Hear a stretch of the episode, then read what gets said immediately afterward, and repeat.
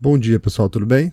Hoje nós vamos falar sobre em que situação e o que comunicar ao titular dos dados. Isso é baseado num documento recente liberado pela NPD com instruções para a sociedade sobre como proceder nesse caso. Então a recomendação é: comunique sempre que um incidente de segurança possa acarretar um risco ou dano relevante aos titulares afetados.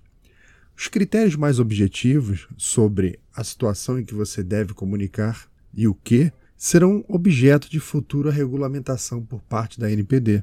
De toda forma, pode-se extrair da lei que a probabilidade de risco ou dano relevante para os titulares ela será maior sempre que o incidente envolver dados sensíveis ou que sejam de indivíduos em situação de vulnerabilidade, incluindo nesse caso crianças e adolescentes.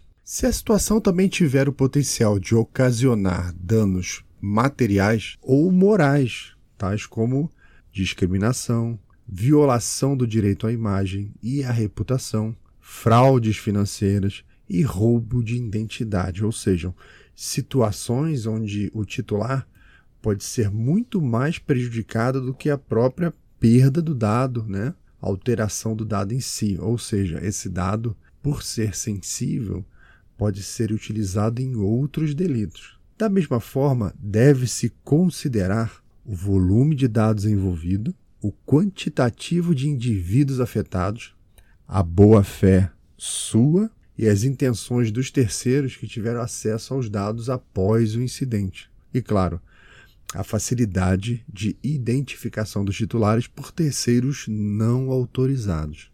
Em que situação e o que comunicar ao titular dos dados?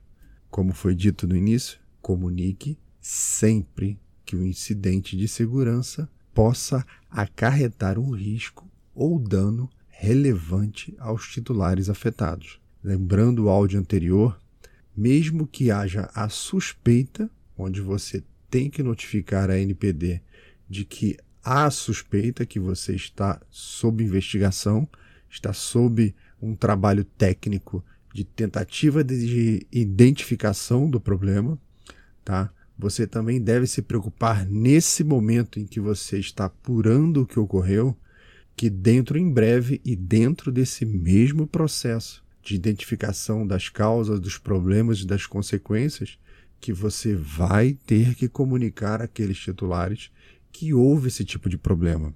Você, assim como eu, adoraria receber a notícia e a mensagem de que determinado dado teu que você tinha, por exemplo, no seu banco, é, ocorreu algum tipo de vazamento e você tem uma série de procedimentos ao seu alcance para se proteger. Então, se te avisarem isso antes que o segundo dano ocorra, né, que a segunda perda ocorra, você tem tempo de reagir. E claro que você vai se tornar muito mais simpático a quem está te avisando e está te auxiliando a corrigir o problema do que ser pego desprevenido mais à frente e descobrir que muitas pessoas sabiam disso, mas ninguém te avisou, tá bom?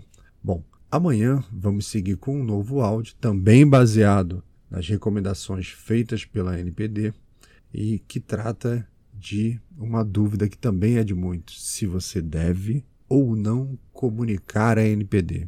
Algo mais detalhado, mais específico e até um grupo de perguntas que, baseado nas respostas do sim ou não, você vai ter a noção exata do se você deve comunicar ou não à autoridade nacional. Até amanhã, pessoal.